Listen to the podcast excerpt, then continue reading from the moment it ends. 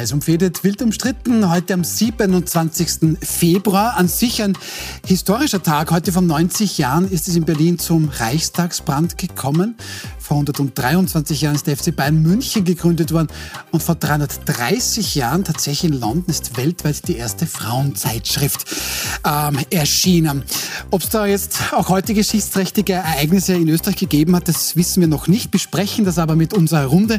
Ich freue mich sehr, dass Florian Schäuber bei uns ist, Kabarettist, Staatskünstler und ich unterstelle Ihnen mit Ihren Programmen und auch Ihrer Meinung leisten Sie nicht selten mehr Oppositionsarbeit als die komplette Opposition zusammen. Schön, dass Sie da sind. Guten Abend. Zum ersten Mal bei uns Gregor Schütze. Sie sind studierter Jurist. Sie waren damals auch Sprecher bei der ÖVP-Innen und später Finanzministerin Maria Fekter. Auch Mitglied der Geschäftsführung bei ATV, dann später aktuell ORF-Stiftungsrat und erfolgreicher Unternehmer im PR-Bereich. Guten Abend. Danke für die Einladung. Und Veronika Born-Mehner, Sie sind Arbeitsmarktexpertin, Autorin. Sie möchten ja Unternehmen an die Kette legen, ich sage es immer gerne dazu, und sind aktuell auch Vorsitzende der Gemeinwohlstiftung Kommunen. Schön, dass Sie da sind. Hallo, danke für die Einladung. Und erstes Thema, das Standard überrascht da heute durchaus mit einer Schlagzeile. Zwei Drittel in Österreich für die Millionärssteuer. Dahinter steht eine Umfrage im Auftrag der Gewerkschaft GPA und die hat nicht nur das zutage gefördert, sondern interessanterweise auch, dass sich eine Mehrheit der Menschen im Land sicher ist, mit Arbeit na, da wird man in Österreich schon lange nicht mehr reich. Frau Born-Mehner, zwei Drittel in Österreich für Millionärsteuer. Sie müssten sich eigentlich den ganzen Tag schon durchaus auch freuen. Ja, aber mich überrascht das nicht. Für mich war das eigentlich klar, dass das rauskommen wird. Es ist ja auch nicht die erste Studie, die das sagt. Also es ist ja evident, dass das jetzt schon seit einigen Jahren so ist, dass die Mehrheit für Vermögensteuern ist. Und in Anbetracht der Tatsache, wie es den meisten Leuten in Österreich gerade so geht und wie sich die Preise in den letzten Monaten oder im letzten Jahr so entwickelt haben und jetzt bald dann die nächste Mietpreiserhöhung kommt und wir alle wissen, dass die Löhne nicht in dem Ausmaß steigen, wie alle anderen Kosten steigen, ist es, glaube ich, nur logisch, dass sich das, der Großteil der Bevölkerung schon langsam fragt, wie soll sich das eigentlich alles noch ausgehen und warum zahle ich eigentlich Steuern für jeden einzelnen Euro, den ich verdiene, während andere, die erben oder was geschenkt bekommen, genau gar nichts dafür zahlen. Also die Reichen sind schuld, beziehungsweise die Reichen sollen es jetzt lösen, Herr Schütze. Ähm, ist dieser Ruf jetzt lauter geworden angesichts dieser aktuellen Situation? Ist der Ruf auch berechtigt aus Ihrer Sicht? Also ich glaube grundsätzlich, ähm, ich zahle gern Steuern. Ähm, warum? Weil sie, glaube ich, zu einem gewissen Teil den sozialen Frieden in Österreich absichern. Und ich glaube, es ist auch extrem wichtig, dass wir ein, einen Gerechtigkeits- Empfinden auch mit einer Steuerpolitik schaffen. Also Herr und Frau Österreicher, glaube ich, wollen ein gerechtes Steuersystem haben. Ja, da wollen aber zwei, die, zwei von drei, dass die Reichen die, mehr zahlen. Was die Millionärssteuer betrifft, glaube ich, muss man zwei Dinge sich genau anschauen und deswegen bin ich ein entschiedener Gegner einer Millionärsteuer. Der erste Punkt ist in der Administration. Wie wickle ich das denn ab? Und ich habe mir das von der GPA angesehen. Ähm, die berechnen das zwar mit Vermögen minus Schulden etc., also versuchen einen Ansatz, aber wie ist denn das? Ähm, eine Million Euro ist für viele Menschen sehr viel Geld, aber über vielleicht Generationen erarbeitetes Vermögen, ein Landwirt, der dann sagt, vielleicht habe ich zwei, drei Ferienwohnungen nicht dabei, der kommt da rasch einmal hin. Und, und das ist der entscheidende Punkt, ich will nicht in einem Spitzelstaat leben. Weil wie ist denn das? Der Schmuck von der Großmutter, der Teppich. Kommt dann der Finanzbeamte einmal zu Ihnen oder zu mir nach Hause und sagt, Herr Secker, ah, den Teppich, den kennen wir noch nicht, wie bewerten wir den? Oder die Kommode von der Oma, die ist vielleicht eine alte Bauerntruhe, das ist relativ rasch einmal was wert. Und so eine Spitzelpolitik in einen Bereich hineingehend, der mit erarbeiteten und bereits versteuertem Geld ja erschaffen wurde, den lehne ich ab. Punkt eins. Punkt zwei. Ähm, wir arbeiten immer gerne mit Studien und es ist durch viele Studien international belegt, die letzte vom IFO aus Deutschland 2017, glaube ich, dass eine Millionärsteuer eigentlich standortfeindlich ist. Also sie schädigt den Standort nachhaltig, weil Kapital fließt ab. Und damit schädigt sie auch das BIP. Also es sind zwei wesentliche Gründe. Erstens, ich mag nicht in einem Spitzelstaat leben. Und Punkt zwei, sie ist für den Standort feindlich. Und deswegen lehne ich sie klar Dennoch, ich glaube, über ein gerechtes Steuersystem, und ich glaube, wir sind uns alle vier am Tisch einig, dass die Steuerbelastung zu hoch ist, sollte man jedenfalls nachdenken. Weil dieser Gerechtigkeitsgrund, Aber da war, da war sehr viel drin. Ähm, haben Sie Mitleid mit dem armen Bauern, der schon zwei, drei Ferienwohnungen dann auch noch hat? Oder haben Sie Angst vor dem Spitzelstaat? Was meinen Sie auf die Argumente von Herrn Schütze? Na, ich wäre ja schon froh, wenn, bevor eine Millionärsteuer kommt, einmal die jetzige Steuergesetze eingehalten werden von den Millionären.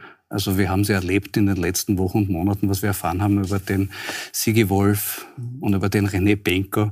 Es wäre schon ein wahnsinniger Gewinn für Österreich, wenn sich die Millionäre, die wir haben, an die Gesetze halten und ihre Steuern zahlen würden dann können wir vielleicht über die Millionärsteuer nachdenken. Äh, ich finde es auch bemerkenswert, dass die Umfrage im Standard äh, gekommen ist. Ich glaube, in der Kronenzeitung wäre diese Umfrage nicht möglich gewesen in dieser Art und Weise, weil ich glaube, die Familie Dichand hätte mit dem Ergebnis dieser Studie so gar keine Freude gehabt. Und da wäre dann möglicherweise auch die Studie gar nicht mehr erschienen. Frau Born-Mehner, da war jetzt vieles drin und ich gehe trotzdem noch ein bisschen zurück auch auf das, was Herr Schütze gesagt hat. Spitzelstaat? Ja. Ja. Österreich hat ein Bankgeheimnis. Österreich ist ein Steuerparadies. Und wir wissen in Österreich so gut wie gar nichts über die wohlhabenden Menschen, das Scheuerreh des Kapitals, das sich so gut versteckt. Also wir wissen bei jedem Sozialhilfeempfänger, bei jedem, der in seinem Leben mal von seiner eigenen Arbeitslosenversicherung profitieren möchte, für die er jahrelang eingezahlt hat, dass er sich bis auf die Unterhose ausziehen muss. Aber wenn jemand die Millionen hortet, dann wissen wir so gut wie gar nichts darüber. Also wir sind von einem Spitzenstaat wirklich Lichtjahre entfernt, nicht meilenweit, sondern Lichtjahre weit entfernt. Wir sind extrem unterbelichtet, wenn es darum geht, wie es mit den Vermögen in Österreich ausschaut. Bei uns geht das so weit, dass wir nicht einmal wissen, wem in Österreich die ganzen Immobilien gehören. Was jetzt zum Beispiel auch in Österreich das Problem damit war, dass wir es nicht zusammengebracht haben wie andere Länder, dass wir die Villen von russischen Oligarchen ähm, erfassen, erfassen oder dass wir Vermögen einfrieren, weil es bei uns ja sogar so ist, dass eine Brief Briefkastenfirma oder eine Kanzlei, da gibt es in der Esslinggasse, glaube ich, eine, ähm, geben kann, wo 75 Firmen sitzen, die dann jeweils ungefähr 500 Immobilien horten. Und wem das Ganze Personen gehört, weiß man gar nicht, weil bei uns muss nicht einmal eine natürliche Person ein Immobilienbesitzer sein, sondern es reicht eine juristische Person zu sein. Also ich würde mich ja wirklich freuen, wenn wir da ein bisschen mehr Transparenz reinbringen könnten. Das wäre auch im Interesse des Antikorruptionsvolksbegehrens zum Beispiel.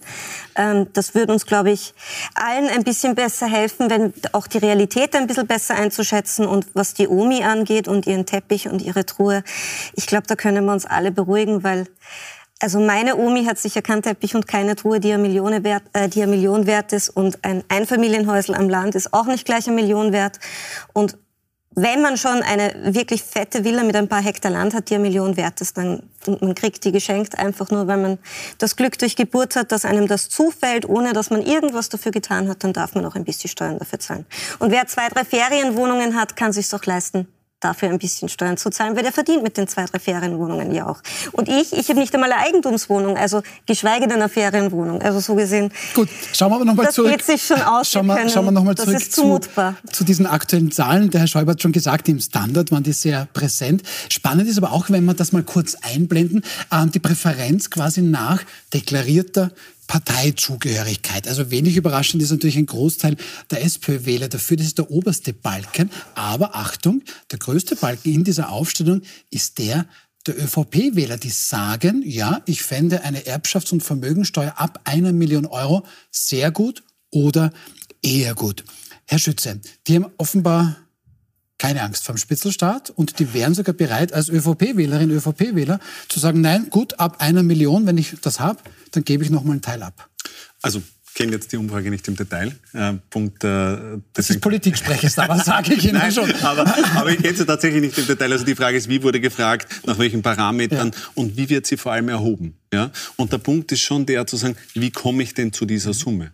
Also wie überprüfen wir das? Und ähm, ich glaube, es gibt ja Steuern in Österreich auf Vermögenszuwachs, auch welche, die erst kürzlich eingeführt wurden, im Sinne von, also jetzt vor wenigen Jahren mit der Immobilienzuwachssteuer zum Beispiel, oder als mit der IMO-Est, ja, äh, die Immobilienvermögen, wenn man ein solches generiert, dementsprechend besteuert. Wir haben eine Kapitalertragssteuer, die eigentlich international relativ hoch ist.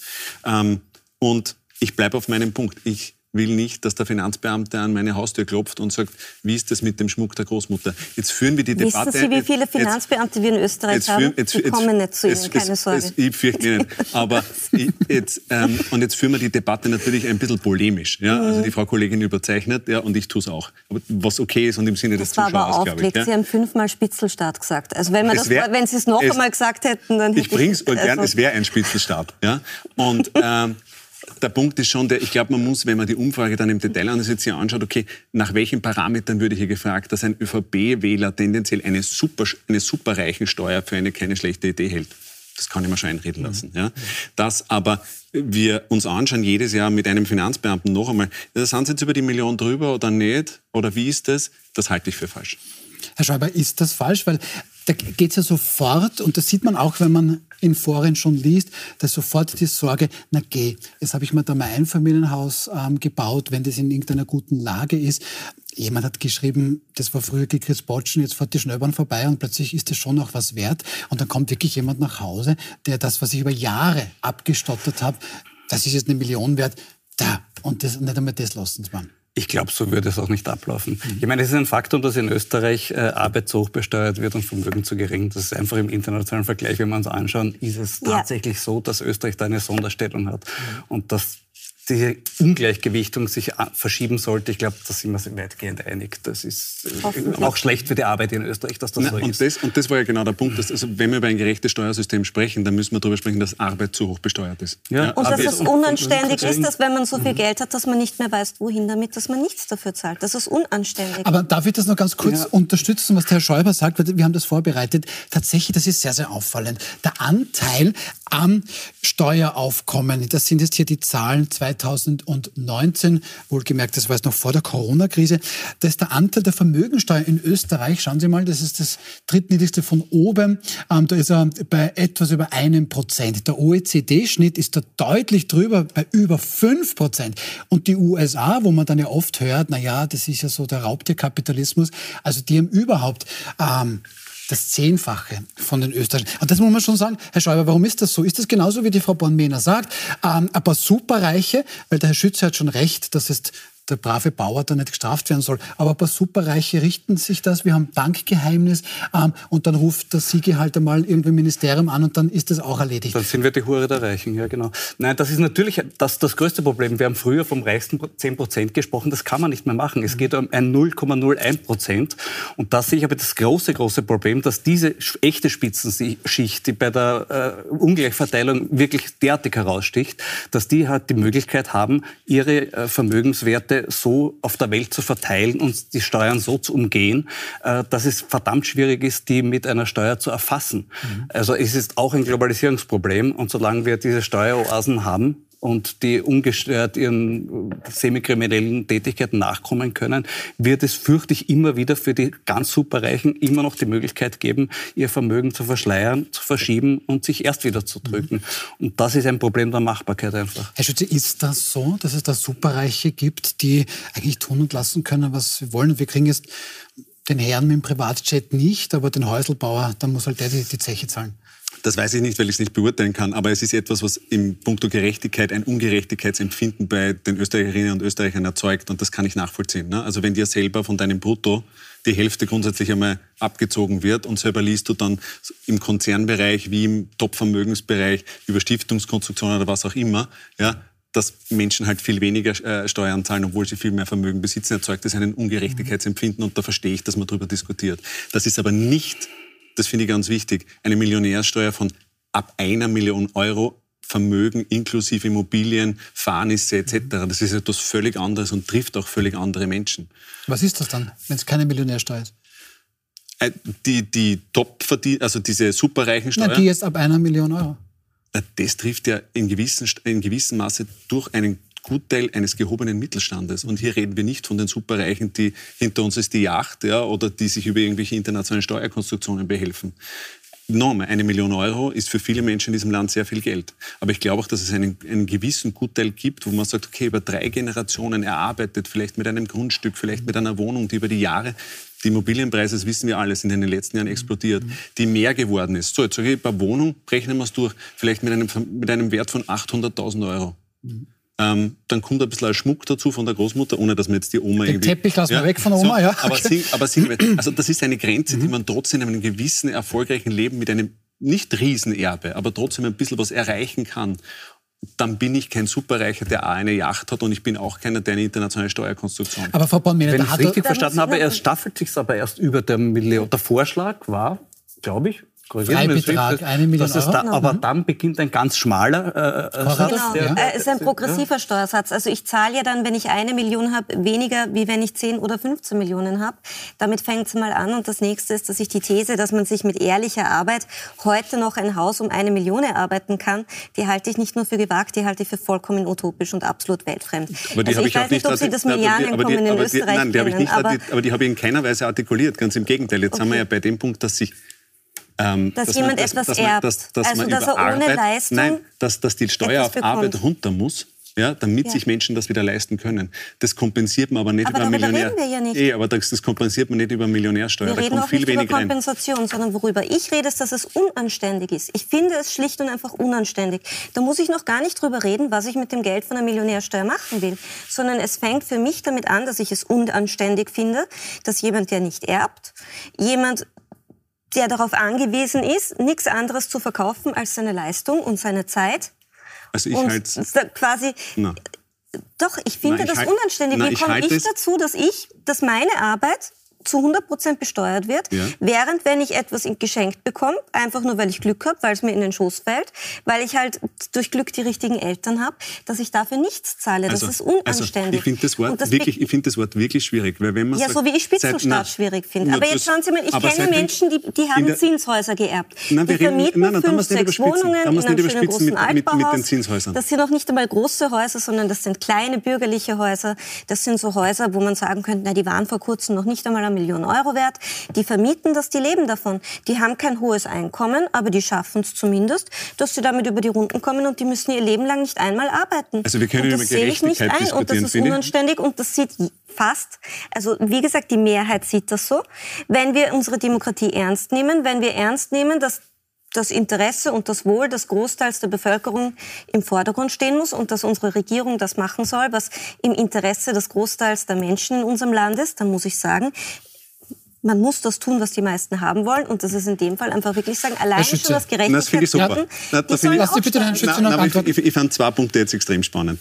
Äh, erstens, ähm, den Begriff unanständig für äh, Vermögen, das über Generationen versteuert erarbeitet wurde, das ist vieles, aber sicher nicht unanständig. Na, wenn ich Sondern, keine Steuer dafür na, na, zahle, während andere für ihre Arbeit Steuern zahlen, das ist unanständig. Das ist sicher nicht unanständig, wenn Generationen arbeiten, Steuern zahlen und deswegen Vermögen aufbauen. Das ist vieles, das ist aber sicher nicht unanständig. Es ist unanständig zu erben, ohne dafür und Punkt zu zahlen. Zwei, den Begriff der Demokratie finde ich extrem wichtig, weil eine Umfrage ist eine Umfrage, aber nur keine demokratische Entscheidung. Also ich glaube, da müssen wir auch zwei Dinge. ja, wunderbar, aber dann ist jede Österreicherin und Österreicher eingeladen, bei der nächsten Wahl dementsprechend zu wählen. Aber aus einer Umfrage eine demokratische Entscheidung abzulehnen, ja, das geht sich nicht aus. Okay, also vom Arbeiten dürfte man in Österreich nicht mehr reich werden. Herr Schäuber hat es gut gesagt. Da gibt es quasi ein Prozent im Land, laut GPA. Die haben 40 Prozent des Vermögens. Und Frau Baumänner sagt, vom Arbeiten werden wir nicht reich. Gut, dann hätten aber gern einige Menschen mehr Lebensqualität. Da sind wir schon beim nächsten Punkt heute wieder in den Nachrichten. Auch schon in unserem Land ist die Vier-Tage-Woche mehr oder weniger angekommen. Zahlreiche Unternehmen testen sie. Die Stadt Wien macht da jetzt auch mit. Und die GPA einmal erwähnen wir sie noch, fordert ein Pilotprojekt nach britischem Vorbild für Österreich von Arbeitsminister Kocher. So, also Herr Schütze, ich werde mit Arbeit nicht mehr reich, aber mit Work-Life-Balance vielleicht. Wie ist es bei Ihnen in der Agentur? Work-Life-Balance oder 24-7? Ähm, ich glaube, das Entscheidende ist, ähm, dass man den, wenn man auf junge Mitarbeiter oder erfahrene Mitarbeiter blickt, gibt es einen wesentlichen Faktor für mich als Unternehmer. Ich bin dafür verantwortlich, einen Arbeitsplatz und Rahmenbedingungen zu schaffen, die meine Mitarbeiterinnen und Mitarbeiter in der Früh aufstehen lassen und erfüllt zur Arbeit zu gehen.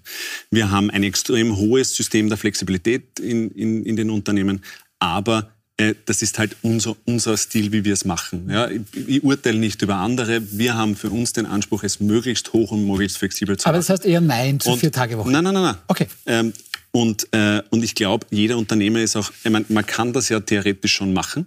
Ja, also man könnte die Vollarbeitszeit auf vier Tage dementsprechend legen.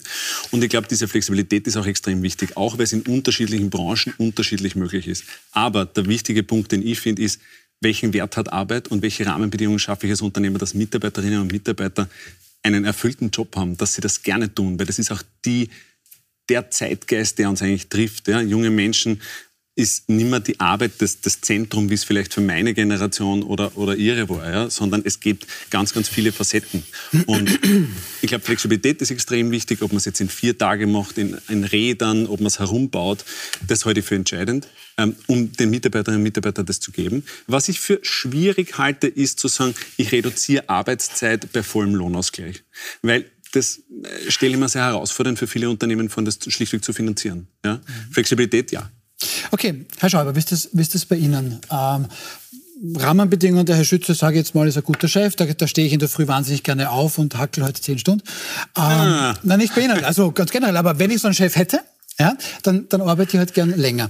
Ähm, schaffen das die Unternehmen jetzt nicht mehr ähm, oder sind jetzt ganz, ganz viele Leute plötzlich ganz, ganz faul, die möchten nicht mehr so viel arbeiten? Das glaube ich nicht. Nein, es ist teilweise hat natürlich die Digitalisierung sehr viel Arbeit einfach eingespart, muss man dazu sagen. Ich denke aber, dass es in Bereichen, die nicht sehr attraktiv sind, die wir aber dringend, dringend benötigen, wie zum Beispiel in der Pflege, eine Vier-Tage-Woche tatsächlich was bringen könnte, weil es diese sehr schwierige Arbeit, für die wir kaum Arbeitsplätze, äh, Arbeitskräfte mehr finden, attraktiver macht. Und könnte man durchaus vorstellen, dass Menschen, die in der Pflege arbeiten, sagen, okay, mit einer Vier-Tage-Woche, das tue ich mir an. Das ist, weil es, es, ist intensiv, es nagt an einem und es ist ein, ein, ein etwas, das das wirklich, wirklich beansprucht. Aber wenn die, ich die Möglichkeit habe, dort eine Vier-Tage-Woche zu haben, könnte ich mir vorstellen, dass es vielleicht attraktiver wird und wir müssen uns solche Gedanken unbedingt machen, weil da werden wir in den nächsten Jahren Riesenprobleme haben, Arbeitskräfte zu finden. Also Frau Palmena, Sie sind Arbeitsmarktexpertin, da können wir offenbar nicht drüber fahren über alle Unternehmen, weil bei meinen Schützen ist es vielleicht einfach so nicht möglich, die machen das mit ihrer eigenen Flexibilität. Im Bereich der Pflege könnte man tatsächlich punkten, Menschen entlasten, beziehungsweise auch den Beruf an sich wieder attraktiver machen. Das heißt, da müsste man genauer schauen, ob das Sinn macht oder nicht. Also ich gebe dem Herrn Schäuber natürlich recht. Ich würde nur ein bisschen weitergehen. In der Pflege haben wir wirklich das Problem, dass wir weit über 35.000 Menschen haben, die haben diesen Beruf gelernt. Die könnten jederzeit in der Pflege arbeiten und die tun es nicht, weil sie es einfach nicht mehr schaffen. Also wir haben einfach wirklich auch das Problem, dass wir in manchen Berufen, Berufe, die so besonders anstrengend sind, und Pflege ist da sowas, weil das ist körperlich anstrengend, stellen Sie sich vor, Sie sind eine Frau, die meisten in der Pflege sind ja Frauen, und Sie müssen einen 70, 80 Kilo schweren Mann, der ist schwerer als Sie selber sind, heben, waschen, anziehen, reinigen, füttern und so weiter. Das ist körperlich anstrengend. Das ist psychisch sehr belastend, weil Sie sind damit persönlichen Schicksalen konfrontiert. Sie sind damit großen Emotionen konfrontiert, mit Angehörigen und so weiter. Sie nehmen ja, sehr viel Ballast nach Hause. Bin ich jetzt aber sehr, sehr und Sie haben noch mal geteilte Dienste. Das ist auch noch mal besonders wichtig zu betonen. Das heißt, Sie arbeiten im Krankenhaus zum Beispiel in der Früh, wenn das Frühstück kommt und zum Mittag und dazwischen haben Sie zwei Stunden Pause, mit denen Sie nichts anfangen können, aber da werden Sie nicht bezahlt.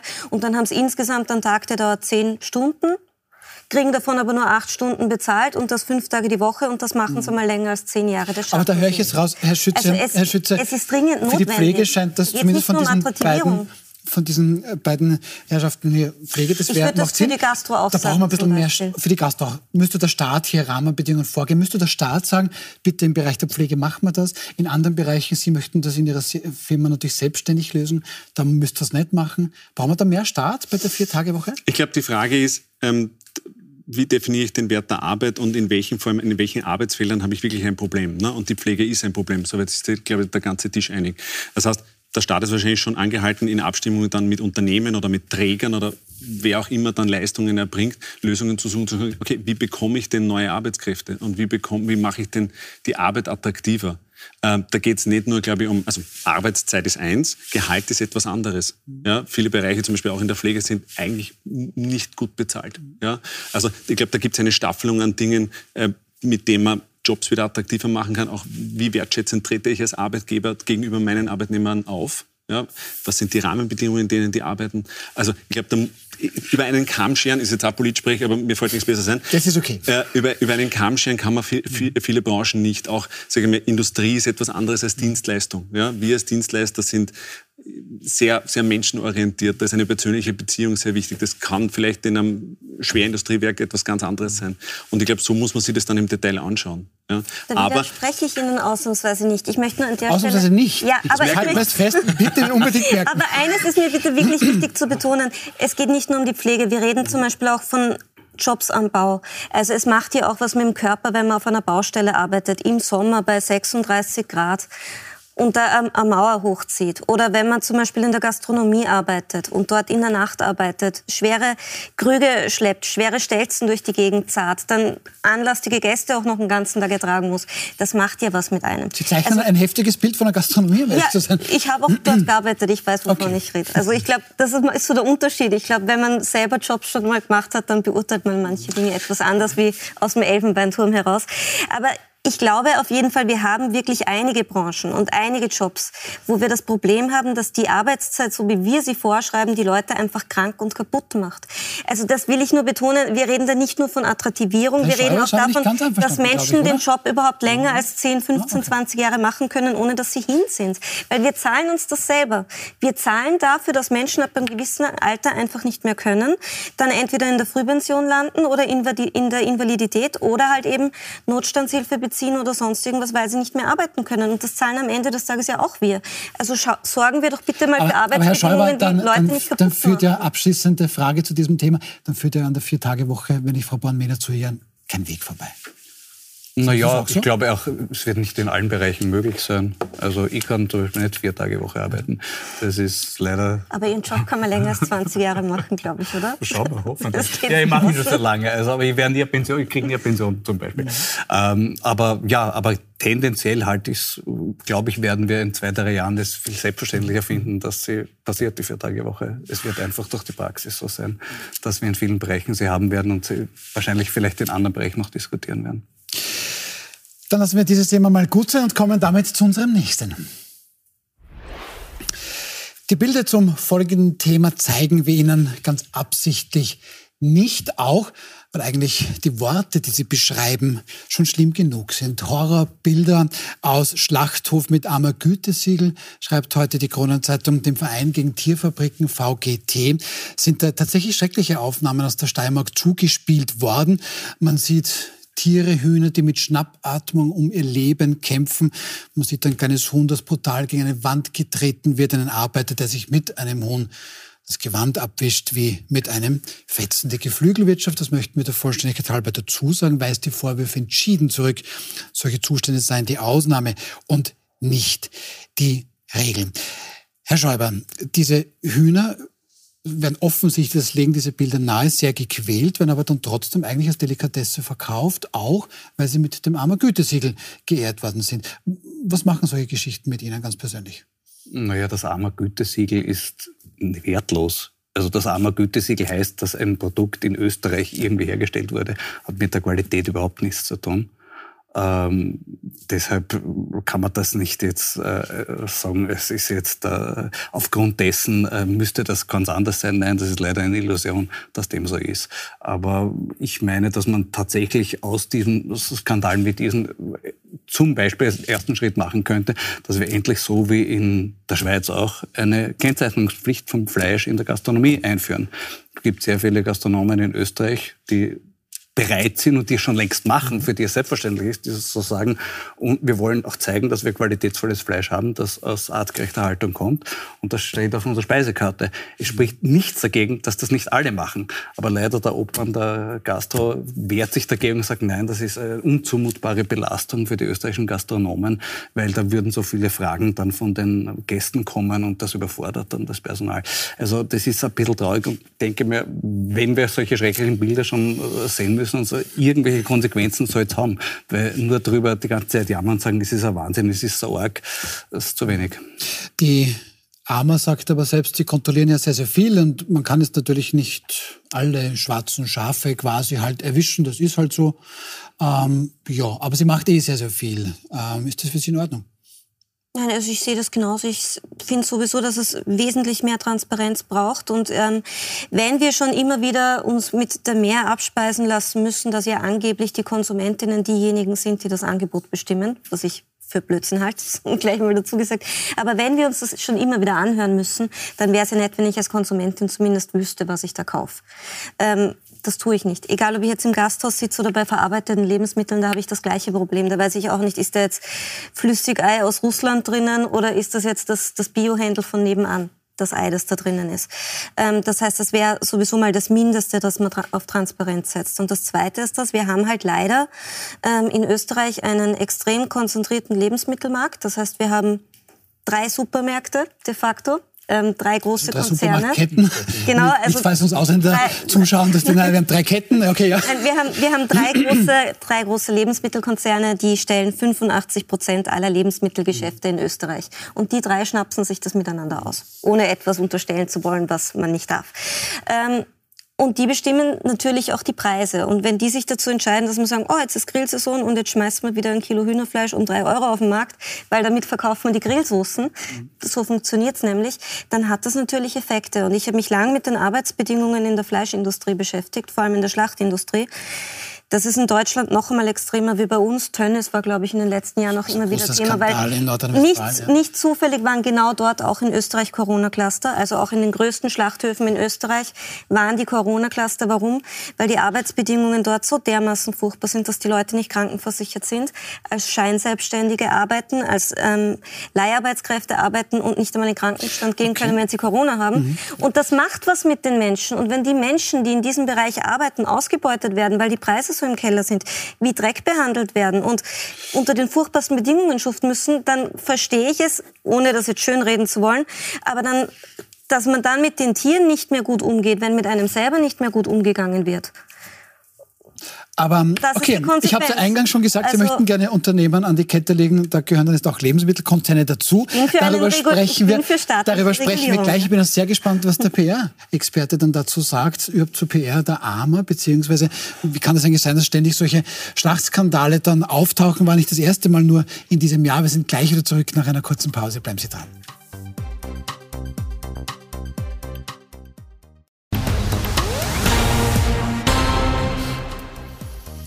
Willkommen zurück bei Wild umstritten. Wir sind bei einem eigentlich traurigen Thema. Da gibt es ja schon wieder schreckliche Bilder aus einem steirischen Schlachthof, einem armer Gütesiegel Betrieb quasi. Und da haben wir schon ein bisschen jetzt hinter uns auch das Bild des Armer Gütesiegel. Das steht ja für Qualität, sagt man jetzt uns Kundinnen und Kunden. Und wenn man jetzt zum Beispiel auch die Homepage ähm, anschaut, ja, das kann man jetzt auch hier ganz gut sehen. Über 20.000 Kontrollen, sagt die Armer, werden hier durchgeführt. Das sieht eigentlich sehr idyllisch aus. Der Kontrolleur befragt hier quasi die Kuh. Ich mag es nicht lächerlich machen, aber das ist schon sehr, sehr schön alles gezeichnet. Und dann gibt es eben diese Bilder, aus dem Schlachthof, wo Tiere also ja, weggetreten werden. Ähm, Herr Schütze, Sie sind PR-Experte. Kann diese PR nach hinten losgehen oder tun wir der Ameis komplett Unrecht, weil es halt immer auch ein schwarzes Schaf geben muss? Also vielleicht, ich weiß nicht, wie es den anderen ging, aber seit, wie ich mir das halt angeschaut habe, ich fand das gruselig und grausig, mhm. nennen wir es beim Namen. Mhm. Und ich habe mir nicht gedacht, dass sowas in einem österreichischen Schlachthof überhaupt möglich ist. Also diese mhm. Bilder irgendwie zumindest nie in Österreich verortet. Ähm, Punkt eins. Punkt zwei. Ich glaube, die AMA hat natürlich jetzt ein Thema im Bereich Krisenkommunikation, was, wo sie gefordert ist, weil das AMA-Gütesiegel, zumindest in meiner Wahrnehmung, steht schon für etwas. Also das hat bei mir hatte einen, ho hatte einen hohen Vertrauensgrad von den Produkten, die ich gekauft habe. Und ähm, jetzt so zu tun, zu sagen, na, wir kontrollieren eh alles und das eine oder andere schwarze Schaf, das gibt's halt, das ist, glaube ich, ein bisschen zu wenig. Ja? Also, und nur über eine tolle Website zu sagen, es ist eh alles super, das ist eigentlich ein klassischer Fehler in der Krisenkommunikation, sondern man müsste dem viel mehr nachgehen. Man muss eigentlich erklären, warum ist das passiert, in welchen Abständen machen die eigentlich Kontrollen, ja, jetzt gegenüber dem Konsumenten. Und was tue ich, um das Vertrauen in dieses Gütesiegel wiederherzustellen? Weil das ist natürlich beschädigt durch sowas. Das kann es nicht sein. Frau Bornmänner, das ist nicht zum ersten Mal, dass das jetzt quasi einem armer Betrieb jetzt so passiert. Ähm, der Herr Schütz hat schon gesagt, das hat ja hohe Vertrauenswerte, dieses armer Gütesiegel. Werden wir da ein bisschen als Konsumentin, Konsument womöglich auch getäuscht? Wir werden permanent getäuscht als Konsumentinnen und wir werden auch ständig belogen. Also das ist halt Werbung und das ist das Problem. Ähm, der Großteil von dem, was wir über das Wissen, was wir essen und was wir kaufen, erfahren wir aus der Werbung. Und damit fängt die Problematik an. Also wir haben wirklich ein massives Transparenzproblem. Und das ist ja nicht nur im Bereich von Fleisch so, sondern das ist ja auch bei der Produktion von Obst und Gemüse so. Also ich will Sie jetzt nicht desillusionieren, aber auf den Gemüsefeldern schaut's auch nicht schön aus. Da sind am Machfeld schon furchtbare Bedingungen, aber ähm, der Großteil von unserem Obst und Gemüse kommt zum Beispiel aus Süditalien, Spanien, Griechenland.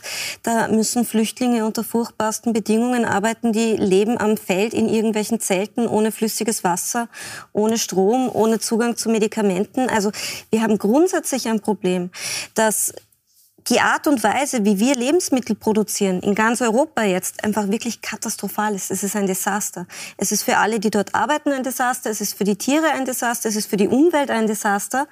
Es ist aus Klimagründen ein Desaster. Also wir müssten einfach grundsätzlich an, an unsere Landwirtschaft ganz anders herangehen. Wir haben jetzt die Problematik, dass ein großer Teil unserer Lebensmittel indirekt über Steuergelder finanziert wird, weil es nicht ertragreich ist.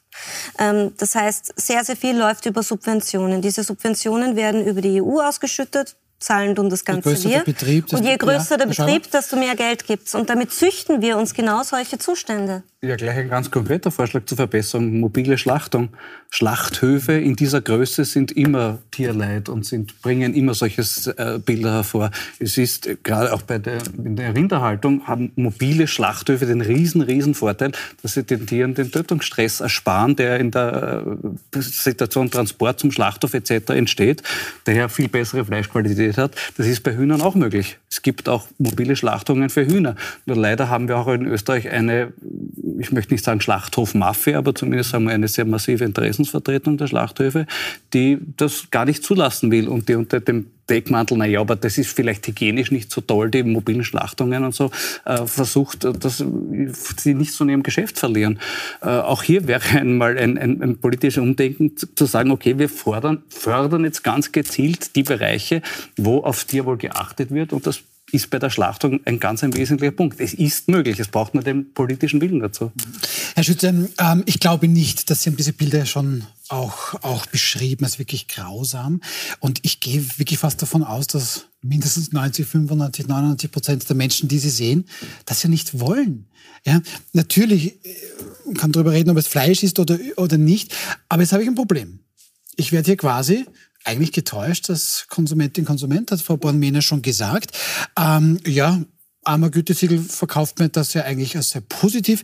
Da brauche ich jetzt aber den Staat, weil ich allein als Konsument kann das ja nicht mehr lösen. Weil ich sehe da drauf, aha, ein Bild von einem glücklichen Huhn. In Wahrheit war das womöglich in diesem Schlachthof, wo es ja, ganz schlimm ist. Da, da brauche ich doch jetzt den Staat, der sagt, das sind die Regeln, halt dich dran und wenn nicht, dann.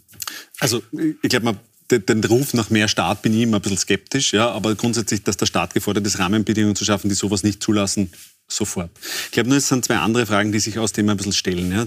Die eine ist, und das haben wir in der Pandemie ja auch erlebt, äh, ich glaube, wie, wie gibt es eine Art von positiver Versorgungssicherheit in Österreich? Weil ich glaube, also das, was Sie schildern von süditalienischen äh, äh, Bauern oder, oder, oder, oder äh, Erntehelfern, klingt natürlich furchtbar, aber ich glaube, es gibt in Österreich überwiegend Bäuerinnen und Bauern, die in großer und toller Qualität tolle Lebensmittel machen. Ja?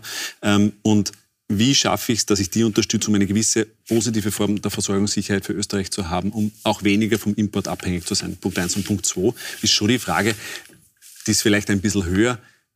Warum kommt es überhaupt zu solchen Umständen? Ja? Warum ist Fleisch so billig und müssen wir, ehrlich gesagt, auch so viel Fleisch essen? Mhm. Ja?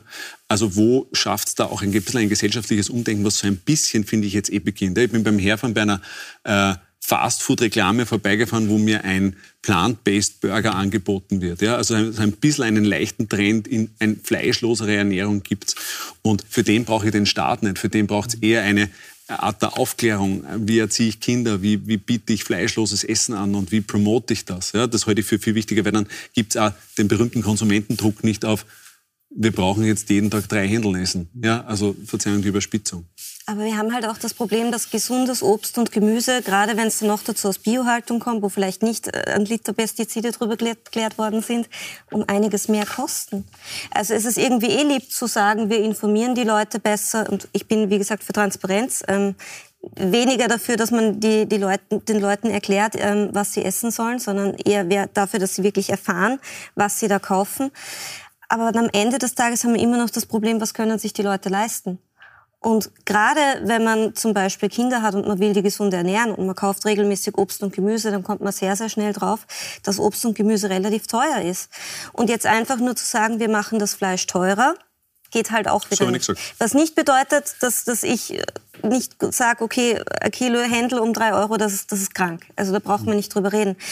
Aber jetzt einfach nur zu sagen, okay, wir schrauben ein bisschen an den Preisen oder wir, wir informieren die Konsumentinnen, das alleine reicht nicht, sondern in, im Fall der Lebensmittelproduktion ist es wirklich so, egal wo man in Europa hinschaut, wir haben ein massives Problem und wir haben auch in Österreich ein Problem. Und da muss man schon das Geld in die Hand nehmen und da muss man sich schon die Frage stellen, was fördere ich als Staat? Weil der Staat hat in Österreich einen massiven Einfluss auf die Produktionsbedingungen, weil eben in dem Bereich so viel Steuergeld unterwegs ist.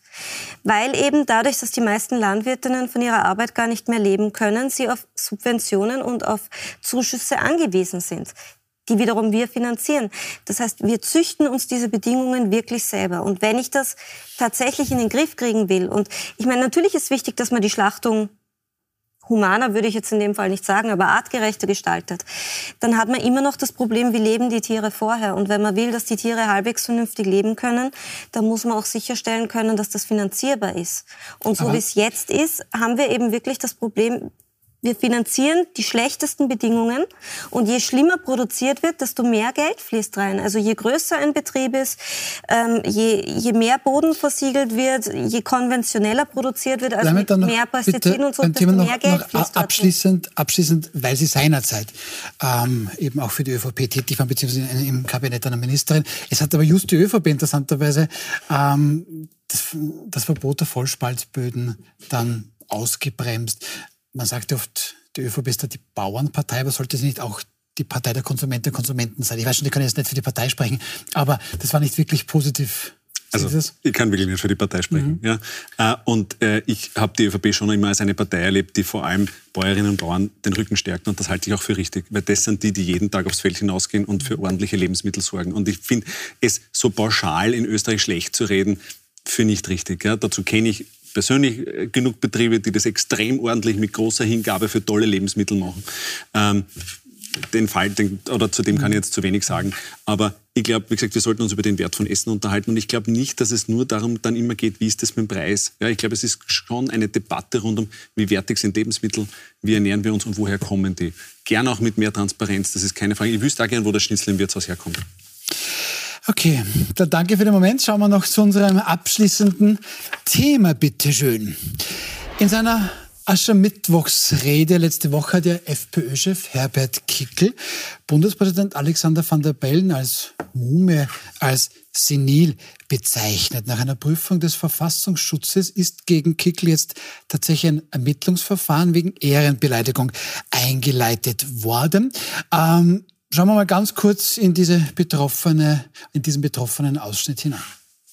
Diese Mumie in der Hofburg, wenn das ein bisschen senil ist, das haben wir vorher schon gewusst. Der größte Demokratie- und Staatsgefährder, der sitzt bei uns ganz an der Spitze. Herr Schäuber, Herr Kickel freut sich vermutlich, dass wir auch in den Medien brav über das berichten, aber in einer funktionierenden Demokratie kann ich ja nicht, nicht über so etwas sprechen. Ja. ja. Wie werten Sie so eine Aussage? Ähm, ich finde es bemerkenswert, dass also die, diese Aussage, ob man sie jetzt klagt oder nicht klagt, ja, weiß nicht, vielleicht gibt man ihm da zu viel Aufmerksamkeit, aber ich finde es schon beachtlich, dass er davor, schon vor dieser Büttenrede, dem äh, Bundespräsidenten öffentlich Gewalt angedroht hat. Er hat gesagt, er wird Alexander van der Bellen den Schädel gerade richten. Das ist eine Androhung körperlicher Gewalt. Und vor ein paar Jahren hat er gesagt, er wird politischen Gegnern aufs Hosentürl schlagen. Mhm. Also offensichtlich erfahren wir durch diese Aussagen etwas über den Charakter von Herbert Kickel, weil das ist tatsächlich die Androhung körperlicher Gewalt und das ist doch in der Politik auch eine andere Dimension. Darf ich ganz kurz, hören wir uns mal diesen äh, betroffenen Ausschnitt ebenso an. Ja, liebe Freunde, mit einem guten Wahlergebnis auch in Kärnten werden wir dem Bundespräsidenten den Schädel wieder gerade richten. Das ist hochgradig notwendig. So, das ist dieser Ausschnitt, den Sie gesagt haben. Das heißt, das ist für Sie Androhung körperlicher Gewalt und ein absolutes No-Go. Naja, die Aussage mit dem Schlag aufs Rundteil verstehe ich sogar eher noch, weil das ist für einen Kickel einfach auf Augenhöhe. Äh, das ist, bei ihm ist ja die Beschreibung unter der Gürtellinie nicht nur sein Kampfstil, sondern auch die Gesamtpersönlichkeit. Aber es ist tatsächlich eine neue Dimension, die da erreicht wird. Also, darum glaube ich ja, ignorieren ist ein bisschen schwierig, weil man sollte, es, es wird etwas verraten über die, die, die ganze Rede, die der Kegel gehalten hat, verrät ja sehr viel mehr über ihn als über Österreich.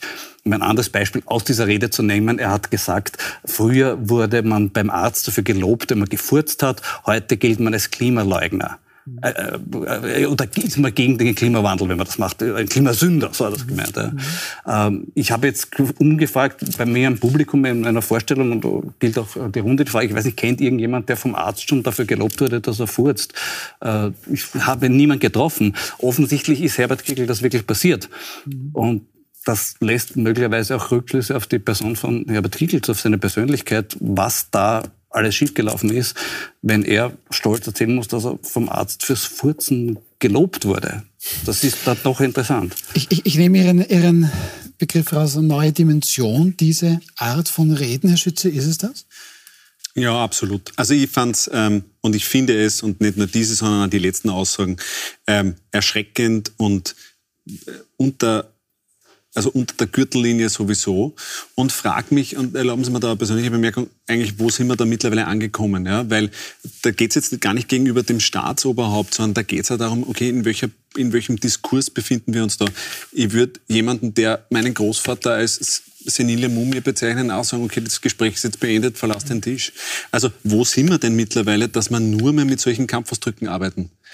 Ich halte das für erschreckend. Wir, also ich habe ja selber vier Kinder, äh, wir bemühen uns irgendwie den Kindern die schöne Sprache und wenn einmal ein Schimpfwort kommt, sagt man, das sagt man nicht. Ja, das ist, aber in der politischen Rhetorik kommt das nach der Reihe und es wird immer schlimmer. Und ich frage mich, war das durch Corona, war das, war das durch andere Entwicklungen? Ähm, letztlich ist es ein politisches Dilemma, ne, in dem wir auch in der Debatte stecken, weil wir reden über die FPÖ, das ist genau das, was sie wollte. Ähm, gleichzeitig kommen wir nicht drum herum, drum herum zu sagen, über das müssen wir diskutieren, weil das gehört sich schlichtweg nicht. Ähm, also aber wir können auch gerne über die ÖVP sprechen. Da schaue ich jetzt nicht nur Sie an, aber Reinhard Lobatka, der außenpolitische Sprecher, Ausschnitt von letzter Woche aus dem Nationalrat, der kann das auch ein bisschen. Und in Österreich munitioniert gleichzeitig FPÖ und Clubobmann Kickel hier seine Partei auf im Stil des Tschetschenenführers Kadyrov. Genau so agieren sie. Sie peitschen ihre Leute an. Verantwortungslos, verantwortungslos. Und der Tiefpunkt war ja dieser Aschermittwoch. Tiefer geht es nicht mehr. Frau Bornmehner, gut. Also, Kickel sagt zum Bundespräsidenten. Entschuldigung, aber das hat schon einen realen Bezug, weil die ja. waren ja beim Kadyrov. Ja, aber. Das ist ja tatsächlich, also das ist nicht aus der Luft gegriffen, irgendein Vergleich, jetzt ja. nehme ich irgendeinen alten Politiker, sondern ja. die, der Herr Hübner zum Beispiel, wo er jetzt die Geschichte ist, dass äh, angeboten wurde, offensichtlich Geld für einen Antrag aus Russland. Die waren damals mit dem Nikodenos beim Kadyrov, bei diesem Massenmörder und haben mit ihm lustig geplaudert. Also das mhm. ist insofern... Ich wollte nämlich gerade ja. darauf, ist es das Gleiche oder ist es unterschiedlich? Der Schäuble sagt, na, das kann man nicht vergleichen. Wie sehen Sie? Ich finde, dass es nicht das Gleiche ist, aber ich finde auch, ähm, dass es generell eine Tendenz gibt zur Verrohung und, und zur, zur, zur wirklich groben Verrohung in unserer Gesellschaft und vor allem auch zu, zu dem, wie über ganze Menschengruppen gesprochen wird. Und ich finde auch, dass gewisse Begriffe, wo wir vor fünf Jahren, vor zehn Jahren noch gesagt hätten, das kann man ja nicht sagen, sowas, ähm, inzwischen eigentlich laufend gesagt werden. Und dass Begriffe, die vor 2015 noch als rechtsextrem gegolten haben und die man zum Beispiel ausschließlich von den Identitären gehört hat, heute eins zu eins genauso von ÖVP und FPÖ kommen. Also Festung Europa, Festung Österreich sogar. Also die Festung wird immer kleiner, das auch noch. Ähm, das sind so Sachen, die hat man vor 2015 nur von Martin Sellner gehört. Also natürlich verschiebt sich da was ganz extrem. Und das merkt man halt vor allem bei allen Debatten, wo es um, um, Flucht und Migration und Asyl und so weiter geht. Da ist es ganz extrem. Aber auch ansonsten im politischen Tagesgeschäft habe ich das Gefühl, geht es immer mehr oder nicht immer mehr, es geht um Provokation, aber das Problem ist, wenn man jetzt eh schon die ganze Zeit provoziert und damit hat der Heide schon angefangen und irgendwann einmal wird die Eskalation halt immer stärker, weil man gar nicht mehr weiß, was sagt man jetzt als nächstes, damit man irgendwie noch provozieren kann. Dann steigert sich das halt immer mehr. Da kann man das Beispiel nehmen, dass der Herr Nepp wollte noch die Klimakleber anpinkeln lassen und der Herbert Kickel will sie aber schon anfäkalisieren lassen durch Pferde. Ja. Genau. Wie ihm die Idee gekommen ist, keine Ahnung, vielleicht weil Pferde so reagieren, wenn man ihnen die Entwurmungsmittel vorher wegfrisst. Und die nächsten so. wollen sie als Verdacht, auf Verdacht dann überhaupt einsperren, ohne dass sie überhaupt einmal irgendwo geklebt sind, sondern einfach schon, weil sie potenziell ja eventuell morgen kleben könnten. Aber eine, eine Frage möchte ich noch, noch, das gebe ich noch mal an Sie, Herr Schütze. Ähm, jetzt hat der Verfassungsschutz gesagt, gut, passt, ich kann da jetzt tatsächlich ermitteln, aber interessant ist, wenn ich den Bundespräsidenten ähm, beleidige, dann kann der Bundespräsident sagen, ob er auf eine strafrechtliche Verfolgung erpicht ist oder nicht. Was sagt der Experte, was soll die Hofburg machen? Soll sie sagen, ach, lass den Spinnern, ich verkürze das jetzt? Oder nein, da müssen wir jetzt mal eine Grenze ziehen? Also die Hofburg steckt im gleichen Dilemma wie wir jetzt in der Diskussion. Mhm. Ja, Mache ich es zum Thema, spiele ich ihm in die Hände, lasse ich es bleiben, ist es wohl auch eine Hinterfragens, also muss, mhm. ich, muss ich das hinterfragen, ob das der richtige Weg ist. Insofern können wir nur darauf vertrauen, dass der Bundespräsident per se richtig entscheidet. Eine richtige Entscheidung allerdings gibt es in der Frage nicht, weil jede Entscheidung, entweder lasse ich ermitteln oder nicht, hat auch einen Nachteil. Ja, wir werden es weiter beobachten und vielleicht in der Runde wieder darüber diskutieren. Aber das ist das Problem, deswegen machen sie es ja, weil sie gewinnen, egal was passiert. Also wenn man sich darüber empört, dann können sie sagen, schaut's her, die, die empören sich über uns, die verstehen alle keinen Spaß, das sind die Spielverderber. Das wäre leider, Sie bringen es gut auf Wenn man es ignoriert, dann kann man sagen, ja, ja. Passt ja eh, darf ich man eh sagen. Es stimmen Sie also, wieder zu. Und deswegen machen Sie es und das ich, ist das Gemeine das ist, daran. Ich, ich nehme gleich irgendwo so die, diese weiße Fahne zwischen Ihnen beiden Herren. Äh, bedanke mich sehr bei Ihnen dreien für die angeregte Diskussion, bei Ihnen natürlich fürs Zuschauen. Wir sehen uns am Donnerstag wieder. Jetzt noch einen schönen Abend auf Puls 24.